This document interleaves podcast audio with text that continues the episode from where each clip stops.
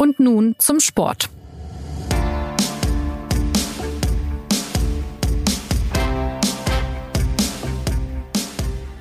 Herzlich willkommen zur neuen Folge von Und nun zum Sport, dem Sportpodcast der Süddeutschen Zeitung. Nach zwei intensiven Tenniswochen haben die US Open am Samstag bei den Frauen und am Sonntag bei den Männern ihre neuen Sieger gekürt. Und beide Titelträger des letzten Grand Slams dieses Jahres fügen sich gut in den Saisonverlauf in die jüngsten Trends der jeweiligen Sparte ein. Die erst 19 Jahre alte Bianca Andrescu hat Serena Williams ihren Traum vom 24. Grand Slam Rekordtitel zerstört und damit dafür gesorgt, dass es auch weiterhin eine große Abwechslung bei den Frauen gibt, wer am Ende eines Turniers die Trophäe überreicht bekommt. Und umgekehrt hat Rafael Nadal mit seinem 19. Grand Slam Titel gegen Daniel Medvedev dafür gesorgt, dass es auch weiterhin eine große Konstanz bei den Männern gibt, wer am Ende der großen Turniere die Trophäe überreicht bekommt. 51 der vergangenen 60 Grand Slams haben Nadal, Novak Djokovic und Roger Federer unter sich aufgeteilt und nun fehlt Nadal nur noch ein Titel, um Federer einzuholen. Über die große Vielfalt auf der einen und die außergewöhnlichen Bestmarken auf der anderen Seite sprechen wir heute bei und nun zum Sport. Mein Name ist Anna Dreher. Mir gegenüber im Studio sitzt Milan Pavlovic, der, behaupte ich jetzt einfach mal, kaum ein Match der Einzelwettbewerbe nicht am Fernseher verfolgt hat. Und aus New York zugeschaltet der unermüdliche Jürgen Schmieder, der seit zwei Wochen im Dauereinsatz in der Metropole ist, in dem Zentrum der Tenniswelt der vergangenen Tage. Ja, Jürgen, äh, es war ein Wahnsinnsfinale am Sonntag. Rafael Nadal gewinnt die ersten zwei Sätze. Da haben sich die meisten wahrscheinlich schon gedacht, okay, das Ding ist durch. Dann dreht Daniel Medvedev das Match, der holt die nächsten beiden Durchgänge. Nadal führt im fünften Satz 5 zu 2 und dann kommt der Medvedev doch wieder ran. Also es war ja irre. Das war also auch im Fernseher schon kaum auszuhalten. Du warst dort. Wie hast du dieses Match, wie hast du diesen Abend, diese Nacht denn erlebt? Genauso wie hier. Also es war total verrückt. Die Leute sind irgendwie nach dem zweiten Satz schon, schon heimgegangen, weil die New Yorker dachten, es ist vorbei. Selbst der Medvedev hat danach gesagt, ich habe mir schon überlegt, was ich den Leuten sagen kann, wenn ich jetzt so eine Lektion von, von Nadal bekomme. Mhm. Äh, und, und dann ist aber das Spiel so ein bisschen gekippt. Also der, der Medvedev hat ein paar andere Sachen gemacht und plötzlich funktioniert. Und das wirklich Tolle, was dann passierte, ist, dass dieses New Yorker Publikum mehr Tennis sehen wollte, offensichtlich. Und die haben den Medvedev dann gepeitscht. Und dann im fünften haben sie wieder zu Nadal geholfen. Also es ging auch beim Publikum so hin und her das war eine Stimmung, die ich so beim Tennis noch nie erlebt habe. Also ähm, ich habe so ein Match noch nicht gesehen. Ich man hat schon grandiose Tennisspiele gesehen, aber wo sich zwei derart bearbeiten wie die zwei gestern, das war schon einmalig. Milan, kannst du dich dem, dem anschließen? Was hat das Match ausgemacht? War das vielleicht sogar eines der besten Finals bei den Grand Slams, die du je gesehen hast? Auf jeden Fall aufgrund der Entwicklung des Spiels. Ähm, das große Tennis zeigt sich ja auch darin oder große Spiele, wenn die Wendepunkte unerwartet kommen. Also es war so, dass der Anfang ja eindeutig Medvedev vorne gesehen hat, der irgendwie in den Kopf von Nadal gekrochen ist und irgendwie den verunsichert hat. Und dann ab Mitte des ersten Satzes hatte Nadal ganz klar den Fuß am Gaspedal und hat irgendwie sein Spiel durchgezogen bis Mitte des dritten Satzes. Und dann hat halt Medvedev irgendwie offensichtlich in so einer Art irgendwie, naja, dann habe ich halt alles verloren, dann spiele ich jetzt halt was anderes, ganz neue Sachen versucht und dann irgendwie dadurch völlig verunsichert und eigentlich bis weit in den fünften, also bis 2-2 in den fünften Satz irgendwie war Medvedev eigentlich der bessere Mann auch. Also Nuancen nur, aber da sah viel danach aus, dass er gewinnen würde. Was ja erstaunlich ist, weil äh, wenn man mal die Historie anguckt oder die ganzen Matches, die man von Nadal schon gesehen hat, dieser Spanier ja eigentlich der oder einer der, ich weiß nicht, ob man den Superlativ nehmen sollte, aber auf jeden Fall einer der unangenehmsten Kontrahenten ist und einer derjenigen, die wissen, die können dich Mühe bekämpfen. Wie, wie hat er das gemacht, der Medvedev? Er hat ganz andere Schlagvariationen versucht. Er hat irgendwie die Winkel viel extremer gemacht äh, und Nadal, der irgendwie ein Winkelexperte eigentlich ist, war aber äh, überrascht über das Tempo, das der Medvedev irgendwie variiert hat. Und kam dann irgendwie immer wieder ins Grübeln, was kann ich jetzt machen, wie kann ich wieder ins Spiel zurückkommen? Und darüber hinaus fehlten ihm manchmal so die Nuancen seiner Stärke. Und das hat er im fünften Satz dann halt wiedergefunden, nachdem er irgendwie die Breakbälle für Medvedev zum 2-0 abgewehrt hatte. Also es war ein sehr variantenreiches, ein sehr kaltschnäuziges Spiel, kann man sagen, was ja eigentlich äh, wirklich sehr beeindruckend ist für jemanden, der mit 23 Jahren in seinem ersten Grand Slam-Finale steht und dann auch noch Nadal gegen, äh, gegen sich hat auf der anderen Seite. Er hat teils unmögliche oder unglaubliche Schläge ausgepackt. Er hat auch eine Wandlung geschafft, weil er am Anfang in diesem Turnier das Publikum gegen sich aufgebracht hat, weil er sich ein bisschen, naja, wie soll man sagen, arrogant und nicht auf die feine Art verhalten hat. Äh, dann wurde aber doch frenetisch gefeiert. Wie kann man den beschreiben? Also Jürgen, du hast vorhin auch schon die, die Zitate genannt teils. Äh, Medvedev hat so Sätze gesagt mhm. wie, im dritten Satz habe ich mir schon Gedanken gemacht, was ich bei der Siegerehrung als Verlierer sage. Oder zu Nadal hat er gesagt, es ist ein Witz, wie du spielst. 19 Titel, das ist unfassbar. Als die gerade all deine Titel auf der großen Leinwand gezeigt haben, habe ich mich gefragt, was hätten die wohl gezeigt, wenn ich gewonnen hätte. Also Humor hat er auch noch gehabt in dieser Niederlage. Was ist mhm. das, was ist das für ein Typ? Was können wir von dem noch erwarten? Ich meine, der, der ist 23. Wer niemals jung und dumm ist, der wird niemals alt und weise. Also, ähm, naja, und, und, wenn man sich, wenn man sich überlegt, der, der ist jetzt kein 37-Jähriger und es ist wenigstens einer, der dann nach den Spielen nicht diese Floskeln nimmt, wie alle anderen. Oh, ich danke dem Publikum und schön, dass ihr hier gewesen seid. Also es gibt ja nichts Langweiligeres, als diese On-Court-Interviews. Also, ähm, und da gibt es jetzt endlich mal einen, der sagt nach dem Spiel, was er wirklich denkt, der den New Yorker mal einen Mittelfinger hinhält und sagt, ihr habt mich ausgepfiffen und das fand ich, fand ich blöd. Mhm. Und er mhm. hat das auf sarkastische Weise gemacht. Und er hat dann gestern auch gesagt, ich war halt ich selbst und, und ich sage manchmal dumme Dinge und die bereue ich danach, aber Leute, ich war in dem Moment ich selbst. Und, und solche Typen finde ich cool. Und wir reden immer, dass wir in, in jedem Sport Typen brauchen, ähm, dass wir Leute brauchen mit Ecken und Kanten. Und da kommen aber Typen wie Kyrios daher, die sich zwar aufführen, aber nichts erreichen. Also der Medvedev stand jetzt im Finale vom Grand Slam Turnier, der hat toll gespielt und er hat sich danach für sein Verhalten entschuldigt. Und das hat er schon nach dem Viertelfinale getan. Mhm. Und genau das haben die New Yorker zu, zu schätzen gewusst, dass die sagen, schau mal, eigentlich ist der einer von uns. Also so ein bisschen wild, ein bisschen, hey, ich zeige euch mal Mittelfinger, hey, ich zeige euch auch mal, wie ich drauf bin. Und wenn ich schlecht drauf bin, bin ich schlecht drauf. Und dann haben die New Yorker gesagt, okay, das ist keiner, der, der sich jetzt uns anbietet, der mit, mit Kindern spielt, obwohl er vielleicht gar nicht will, also, sondern der ist ehrlich. Und, und dann sagen die New Yorker, so einen mögen wir. Und dann hat er natürlich dieses Finale noch geliefert wo er nicht aufgibt, wo er weiterspielt, wo er was Neues probiert. Und dann haben die, die Leute in New York gesagt, okay, der hat uns begeistert, also beklatschen wir den, also stehen wir auf, also bejubeln wir den. Ähm, und, und ich finde, Tennis hat jetzt so in den letzten zwei Wochen neuen Typen gewonnen. Und das Tennis sollte heilfroh sein, dass es so einen wie Medvedev gibt. Wird das Tennis ihn denn noch lange behalten in der äh, ja, Fallhöhe im Sinne von, das ist ein Typ, der sagt, was er denkt, was der zeigt sich, wie er ist und er spielt dann noch gut Tennis? Ich glaube schon. Also warum sollte er weggehen? Ich glaube auch, ja. Und er hat auch das Zeug, halt die Gegner irgendwie durch immer neue Variationen zu überraschen. Und die Gegner werden Schwierigkeiten haben, sich auf das Spiel von ihm einzustellen, weil er ständig irgendwelche neuen Sachen probiert und auch sehr ungewöhnliche Schläge irgendwie auch beherrscht, wie diese gestupsten Volleys, wo man denkt, äh, hat er jetzt irgendwie einen Fehlschlag gemacht? Nein, man sieht dann in der Wiederholung, das genau so will er das machen. Und äh, er hat eine sehr eigentümliche Art, sich zu bewegen. Er ist fast zwei Meter groß, was man auf den ersten Blick, glaube ich, gar nicht richtig wahrnimmt. Er ist dünn wie jemand, der schon lange nichts mehr zu essen gekriegt hat. er wirkt ein bisschen verzottelt wie irgendwie ein bisschen wie Catweasel oder wie Thomas Tuchel, der sich für ein Remake von Das Leben des Brian bewirbt. Ähm, das ist alles so irgendwie noch nicht richtig da gewesen und das ist sehr erfrischend angesichts der Tatsache, dass viele Spieler halt eintönig auf die Bälle einprügeln und irgendwie ja. sich selbst irgendwie kasteien und Blödsinn machen und da ist er ganz anders, glaube ich. Hoffentlich. Man hat so ein Gefühl, der sieht Dinge, die andere nicht sehen. Also so ein bisschen Ronnie O'Sullivan beim, beim Snooker sagt man einmal, der sieht Patterns, der sieht Wege, der sieht Winkel, die andere nicht sehen. Und bei Medvedev hat man so eine ganz ähnliche Sichtweise, wo man sich denkt, wie, warum spielt er denn jetzt? Und dann merkst du so zwei Schläge später, ah, okay, der hat das genauso geplant.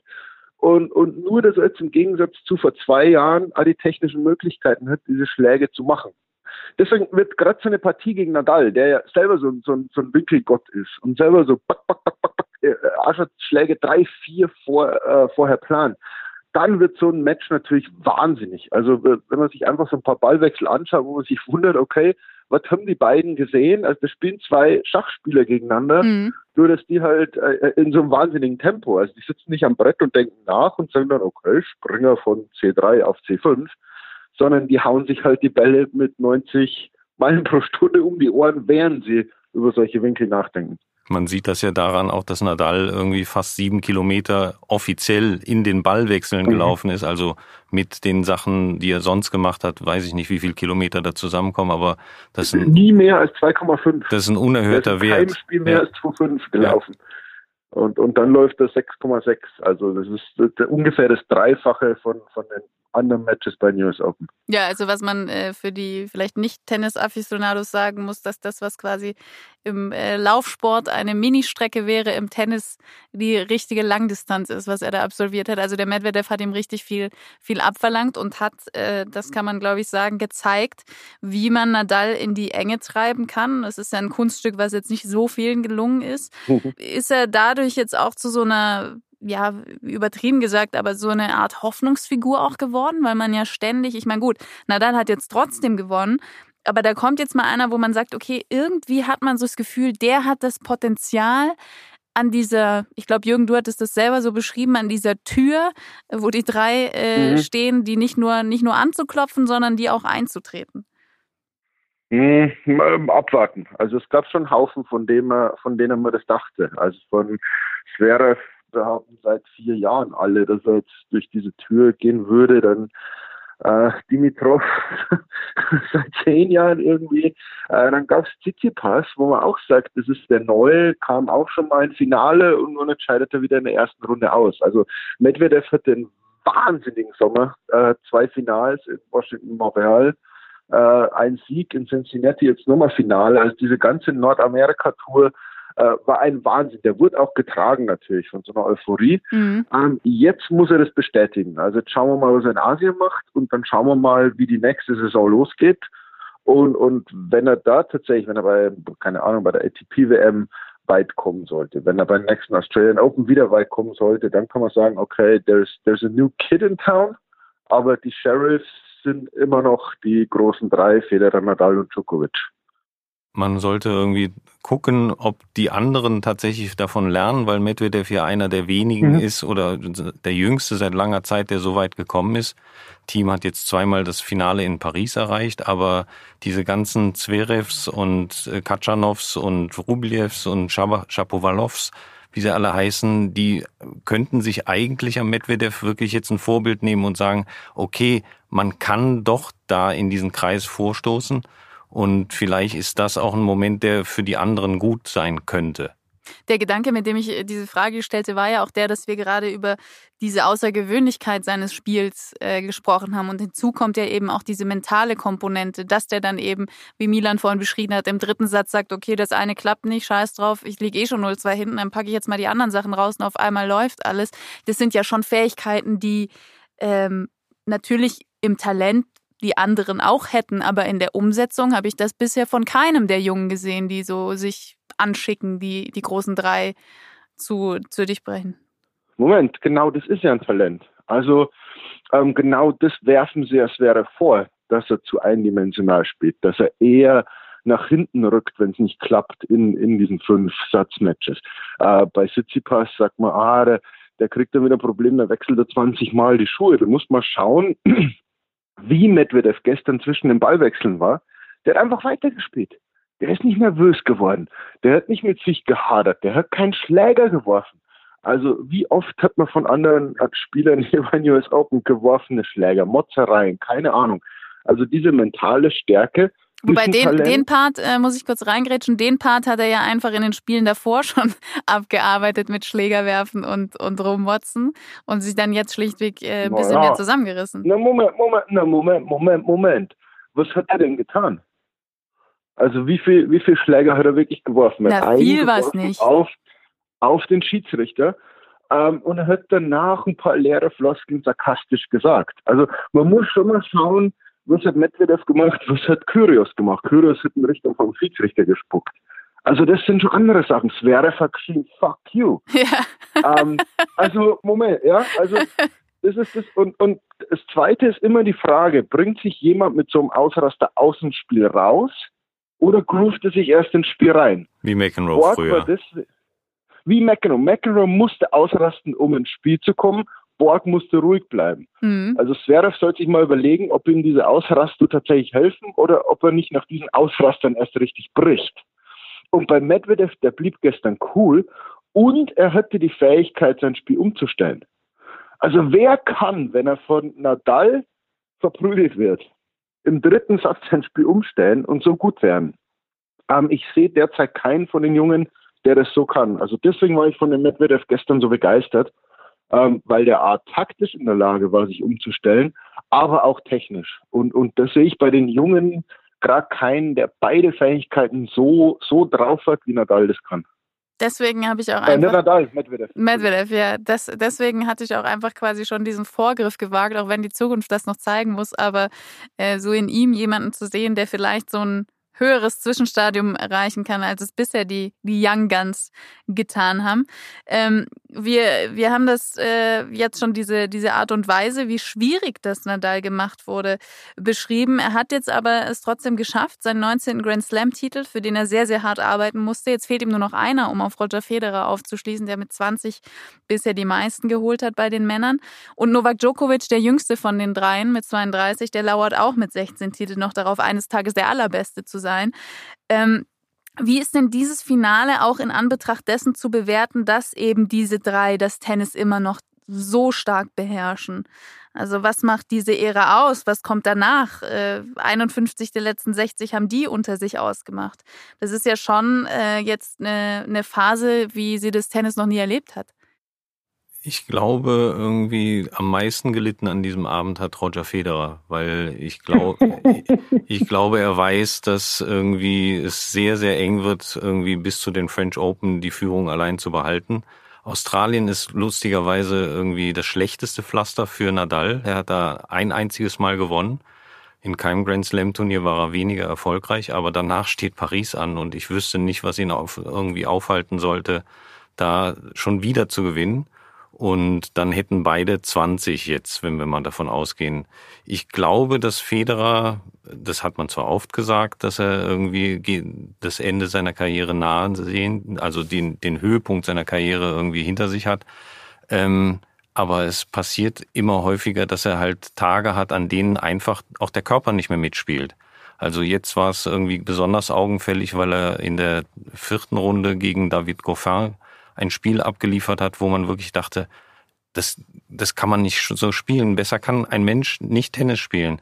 Und in der nächsten Runde gegen Dimitrov hat es halt hier und da gezwackt und er hat auch irgendwie wirklich Fehler gemacht und den Dimitrov dazu eingeladen, sein bestes Spiel irgendwie auf der Tour quasi zu machen. Ähm, ich glaube, Federer wird sich schwer tun, den Vorsprung auf Nadal zu halten. Ich glaube, dass Federer irgendwann der, der Letzte der Dreien sein wird. Also bin ich mir relativ sicher. Im Ranking so meinst du jetzt? Also in diesem Ranking ja. der Grand, Grand Slam-Titel, weil Federer einfach, wenn man es wenn ganz nüchtern betrachtet, nur noch in Wimbledon der Favorit sein kann und wahrscheinlich auch nur noch nächstes Jahr. Also vielleicht kommt er auf 21. Jetzt, wenn du rechnest, Nadal, langsame US Open, langsamer Hartplatz, ist er wahrscheinlich der Favorit mit Djokovic äh, in Paris, ist er schwer zu schlagen. Australien ein bisschen schnellerer Hartplatz ist, ist Djokovic wahrscheinlich vorne. Dann kann es sein, dass du Ende 2020 vielleicht hat Federer 21. Dann steht aber Nadal auch schon bei 21, wenn er French Open und, und US Open gewinnt. Und Djokovic, der gibt nicht auf. Der ist noch ein bisschen jüngerer, wie du auch gesagt hast. Also es würde mich nicht wundern, wenn wir in fünf Jahren auf dieses Tableau schauen und dann steht Nadal mit 23 und Federer und Djokovic gemeinsam mit 20. Ähm, und, und ich glaube, der, der sich am meisten geärgert hat gestern, ist deswegen Federer, weil der Rekord, das merkt man allen dreien, auch wenn es so ein bisschen, Nadal hat gestern versucht, das runterzuspielen, er spielt Tennis, weil es ihm Spaß macht und er geht nicht auf den Rekord. Ähm, aber Djokovic sagt ganz, ganz klar, Leute, letztlich der Rekord wird definieren, wer der beste Tennisspieler der Geschichte ist und den Rekord will ich. Und, und das wollen die alle drei, deswegen spielen die noch, deswegen pushen die sich, deswegen pushen die sich selbst und gegenseitig. Und ich glaube, deswegen bleibt Tennis auf die nächsten zwei, drei Jahre von diesen dreien geprägt. Aber die Jungen wie Medvedev klopfen an. Dann äh, möchte ich an der Stelle nur ganz kurz einfügen, äh, Roger Federer 38, Nadal 33 und äh, Djokovic 32, um da nochmal die Differenz aufzuzeigen, weil man da natürlich sagen kann, okay, es ist eh schon erstaunlich, wie lange Federer seinen Körper auf diesem Niveau fit halten konnte, aber länger als zwei, drei Jahre, würde ich sagen, wird wirklich schwierig auf dem Niveau. Und ich glaube, das will er sich dann vielleicht auch nicht mehr antun, auch wenn es um diesen historischen Rekord geht. Ist das was, wo man natürlich auch objektiv drauf guckt, wer die meisten Titel hat, ist dann tatsächlich der beste Spieler der Historie. Aber von, von seiner Art her, Eleganz, von der Art und Weise, wie das Spiel angegangen ist, galt ja eigentlich immer Federer als der, der beste Spieler, auch wenn er selber sagt, Rod Lay war sehr viel besser als er. Aber ähm, ist das, was man sagt, ach Mann, ey, kann der nicht jünger sein? Kann er nicht derjenige sein? Oder ist es letztendlich einfach die Zahl, die darüber entscheidet? Naja, aber das ist doch in jedem Sport so, oder? Also in jedem Sport gibt es irgendwann mal, die Eltern hören auf und dann, dann vergleicht man. Und, und im Tennis ist es halt so, schau mal, wie, wie, wie reden wir über Boris Becker? Wir reden der sechsmalige Grand Slam-Gewinner. Manche sagen sogar nur der dreimalige Wimbledon-Sieger. Also Olympia, auch ATP WM und so interessieren die Leute nicht. Und gefühlt ist die Tennissaison doch jetzt eigentlich vorbei. Es sind die Grand Slams, die zählen. Und, und irgendwann hat man eben bei Federer auch das Zählen angefangen. So viel hat er, dann hat er Samples überholt und keine Ahnung. Also das ist so ein Rekord und, und es ist halt plötzlich so eine Debatte, die man führen kann. Wie du sagst, Federer ist doch der, der so elegant spielt, so leicht.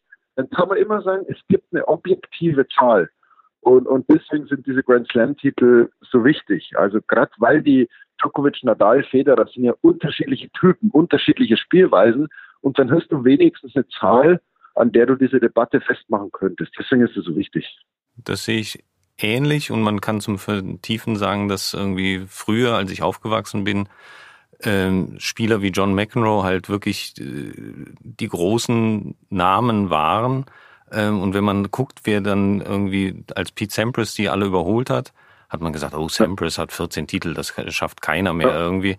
Und dann irgendwie wie Federer, die hat stehen lassen, wie Djokovic jetzt aufgeholt hat. In 20 Jahren werden die Leute irgendwie vielleicht mal googeln und äh, YouTuben, wer irgendwie Federer war und was die so gemacht haben. Und dann stehen halt die Zahlen als erstes da.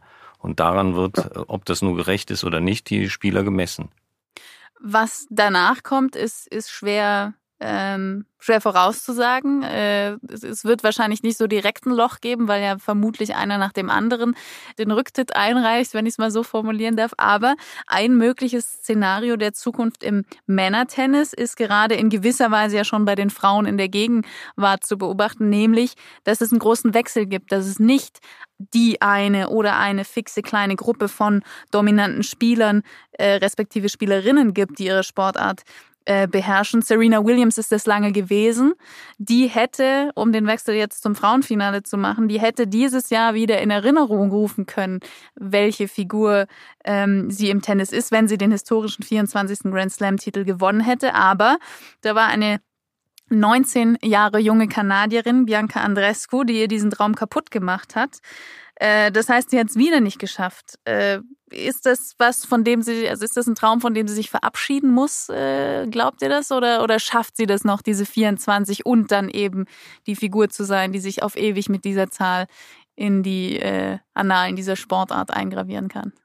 Vielleicht muss sie sich von dem Traum lösen, um ihn zu vervollständigen, glaube ich. Also der Druck, den sie sich auferlegt, ist immer in den Finals. Sie war jetzt viermal hintereinander im Finale. Sie hatte vorher eine traumhafte Bilanz bei Grand Slam Finals. Und jetzt hat sie viermal hintereinander verloren und zwar ohne einen einzigen Satz zu gewinnen. Und sie hat zu dem Finale gegen die Kanadierin äh, gesagt, sie wäre gar nicht anwesend gewesen. Das spielt ein bisschen die Leistung von der Andrescu runter, unverdienterweise, weil die wirklich überragend gespielt hat aber ähm, offensichtlich verkrampft sie wirklich im entscheidenden Moment und ich weiß nicht, wie sie das anders lösen soll, als dass sie sagt, irgendwie ganz ruhig ist es ein Match wie jedes andere. Ist es natürlich nicht, aber offensichtlich muss sie da was tun. Es macht sich ein Fenster zu für sie halt. Also die merkt, ich glaube bei Serena merkt man, okay, da geht, diese Tür geht langsam zu und genau deswegen verkrampft sie. Also das ist so jemand, der in so vielen Weil es in so vielen großen Finalstand wie Serena sollte eigentlich nicht mehr verkrampfen, weil die alles gesehen hat. Die hat in ihrem Leben ja schon alles erlebt. Aber was sie noch nicht erlebt hat, ist eine Tür, die zugeht und, und diese nicht aufmachen kann weil, weil vor der Zeit ist man immer unbesiegt. Also das ist so. Und ich glaube, dadurch wird sie nervös. Sie sagt, boah, wie viele Chancen kriege ich noch, wie viele Chancen kriege ich noch? Und, und wie Milan sagt, du musst dich davon lösen, löst dich von dieser Zahl. Es ist doch völlig egal für die Bewertung deiner Karriere, ob da letztlich 23 oder 24 steht, ist wirklich, wirklich egal. Mach ohne Druck weiter und, und dann kommt es von selber. Ja gut, wobei sie äh, sich ja auch immer als Ikone dieses Sports sieht oder überhaupt des Sports. Und, äh, und in dem, was sie antreibt, ist es sicherlich einfach dieser Rekord. Ne? Also so genau wie wir vorhin gesagt haben, bei den Männern wird man nachher daran gemessen, hat man jetzt die meisten oder ist man noch überholt worden, egal wie die Spielart ist, am Ende zählt diese Zahl. So denkt Serena Williams ja auch. Nur gut, in der Profi-Ära hat niemand auch nur annähernd so viel Titel. Also Steffi Graf kommt direkt dahinter, aber äh, Serena Williams ist halt äh, diejenige, die die meisten Titel in der Profizeit gewonnen hat. Margaret Court hat in einer Zeit gespielt, wo es, äh, Entschuldigung, vielleicht ein bisschen einfacher war, Grand Slams zu gewinnen.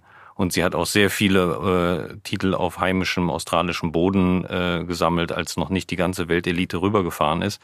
Ähm, insofern hat Serena Williams ihren Eintrag in den Büchern jetzt schon fest. Ähm, das, was sie wahrscheinlich aber bemerkt hat, ist halt, dass unter den sehr wechselhaft spielenden Verfolgerinnen ähm, oder Kontrahentinnen nicht nur Spielerinnen da sind, die sie an jedem Tag schlagen können. Also es kommt halt vor, dass eine Pliskova gegen sie gewinnt und äh, dass jetzt jemand da ist in der Andrescu, die den Anschein erweckt, als ob sie wirklich zu größerem befähigt wäre. Und das irgendwie, äh, kurioserweise mag Serena Williams die Andrescu persönlich, nehme ich ihr auch ab. Ähm, aber äh, sie wird schon ein bisschen mit Schrecken gesehen haben, wie weit die jetzt doch schon ist. Also wenn man zurückblickt, hat Andrescu das Jahr begonnen mit einer Finalteilnahme in Auckland, Neuseeland, wo sie im Finale gegen Julia Görges verloren hat, die sehr stark gespielt hat. Und acht Monate später ist Andrescu die US Open-Siegerin und Görges, weiß ich nicht, ist zufrieden mit ihrer Achtelfinalteilnahme.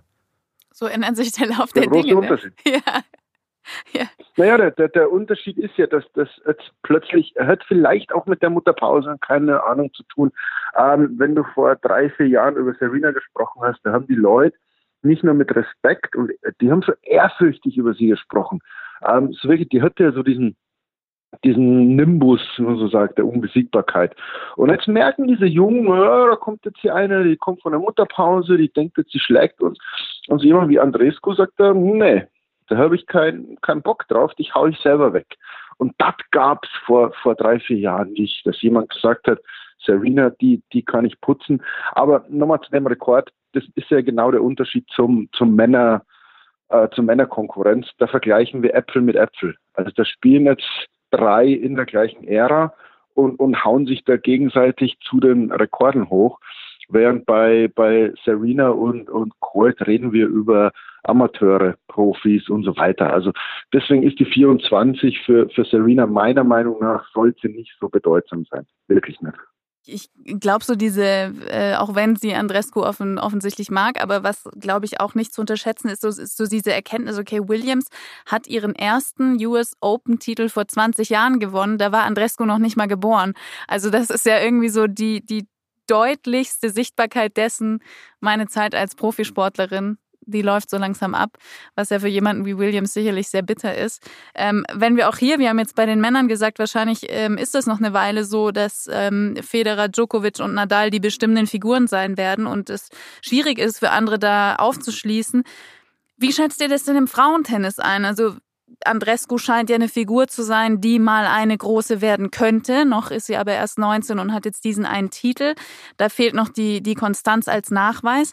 Aber wie ist das einzuschätzen bei den Frauen? Wird dieser Wechsel, ähm, dieses ständige Auf und Ab, keine kann sich richtig so wirklich fest an der, an der Spitze etablieren, wird es uns noch eine Weile begleiten oder schicken sich da jetzt manche an und erkennen irgendwie die entsprechenden Nuancen, die sie verändern müssen, um dann auch irgendwann äh, so dominant zu werden, wie es Williams sehr lange war?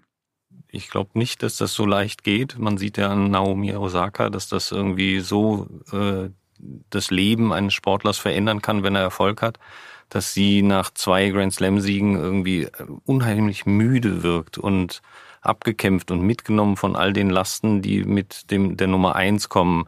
Und man hat ja in den letzten Jahren viele Spielerinnen kommen und gehen sehen, von denen man dachte, irgendwie Muguruza oder Sloane Stevens, die könnten vielleicht mal dominant werden oder sich wirklich oben festsetzen und mehrere Grand Slams gewinnen. Und selbst wenn Muguruza zwei Grand Slams gewonnen hat inzwischen, ist es manchmal beschämend zuzugucken, zugucken zu müssen, wie sie halt bei manchen Grand Slams mit 2-6, 4-6 einfach rausgeht und irgendwie überhaupt nicht auch nur annähernd wirkt wie eine Spielerin, die da oben was zu suchen hat. Und davon gibt's leider immer noch zu viele. Und deshalb tatsächlich hoffe ich, dass diese Andreescu länger da bleibt und sich da oben festsetzt und wirklich äh, in die, ihre Zeit in den Sport investiert, um dominant zu werden und kein Problem damit hat, irgendwie den Druck standhalten zu müssen. Zumindest gegen Williams wirkte sie so, als ob sie diesen Druck geradezu haben wollte. Also viele wirken mir zu schnell zufrieden. Und zwar auf beiden Seiten, also sowohl bei Männern als auch bei Frauen. Aber bei Tsitsipas sieht man das so, äh, wo man sagt, die finden es jetzt ganz cool, dass sie einen Haufen Geld verdient haben und dass sie berühmt sind. Ähm, Muratoglu sagte das, äh, man verdient beim Tennis zu schnell zu viel Geld. Mhm. Also Nick Kyrgios, der, der noch nie irgendwie beim großen Turnier richtig weit gekommen ist, ist schon mehrfacher Millionär. Ähm, der ist berühmt, der hat Werbeverträge. Ähm, ist vielleicht auch menschlich, ist vielleicht auch verständlich, dass der sagt, pff, also Leute, ich habe mehrere Millionen auf dem Konto, warum sollte ich mich noch mehr quälen? Ähm, das hört sich jetzt blöd an, aber das ist bei sehr, sehr vielen so, äh, sowohl bei Männern als auch bei Frauen. Ja? Man wird halt sehr schnell sehr reich. Und, und dann gibt es eben diese Einzigartigen, die diese Unzufriedenen, wie Serena Williams, wo Moratolo sagte, äh, einmal beim Turnier, das Serena gewonnen hat, die wollten gerade anstoßen, kommt Serena und sagt, wo ist der Trainingsplan für morgen? Äh, wir spielen in zwei Wochen schon wieder ein Turnier. Mhm. Und wo Muratogo sagte, okay, nicht ich bin der, der sie antreiben muss, äh, wofür ein Trainer ja manchmal auch da ist, sondern die treibt mich an. Ähm, und ich glaube, da gibt es nur ganz wenige, und Andres Busch scheint mir eine zu sein, die, die so eine sein könnte. Also ich glaube, die ist heute schon wieder auf dem Trainingsplatz. Wenn wir dann an der Stelle ganz kurz den Schlenker machen, weil wir gerade über, über zu schnelle Zufriedenheit äh, sprechen und, und dann auch äh, langsam dieses Tennisjahr ja auch beschließen, das für die Deutschen nicht so gut lief. Ist das das große Problem der aktuellen deutschen Spieler, diese zu frühe Zufriedenheit? Oder wenn man was gehabt hat, dann irgendwie nicht wiederholen zu wollen. Irgendwie, ich frage mich halt, in welche Kategorie Angelique Kerber gehört, angesichts der Tatsache, dass sie irgendwie ähm, nicht so wirkt, als ob sie noch Bock hätte darauf, irgendwie sich so reinzuknien, wie sie es getan hat, um Nummer eins zu werden. Und man sieht auch irgendwie nicht so richtig, dass sie äh, personelle Entscheidungen trifft, die sie weiterbringen könnten.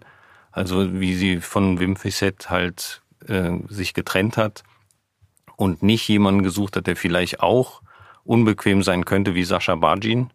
Ähm, das ist, ist eine Sache, wo ich wirklich denke, warum macht sie das nicht? Will sie nicht mehr? Kann sie nicht mehr? Irgendwie braucht sie das nicht mehr.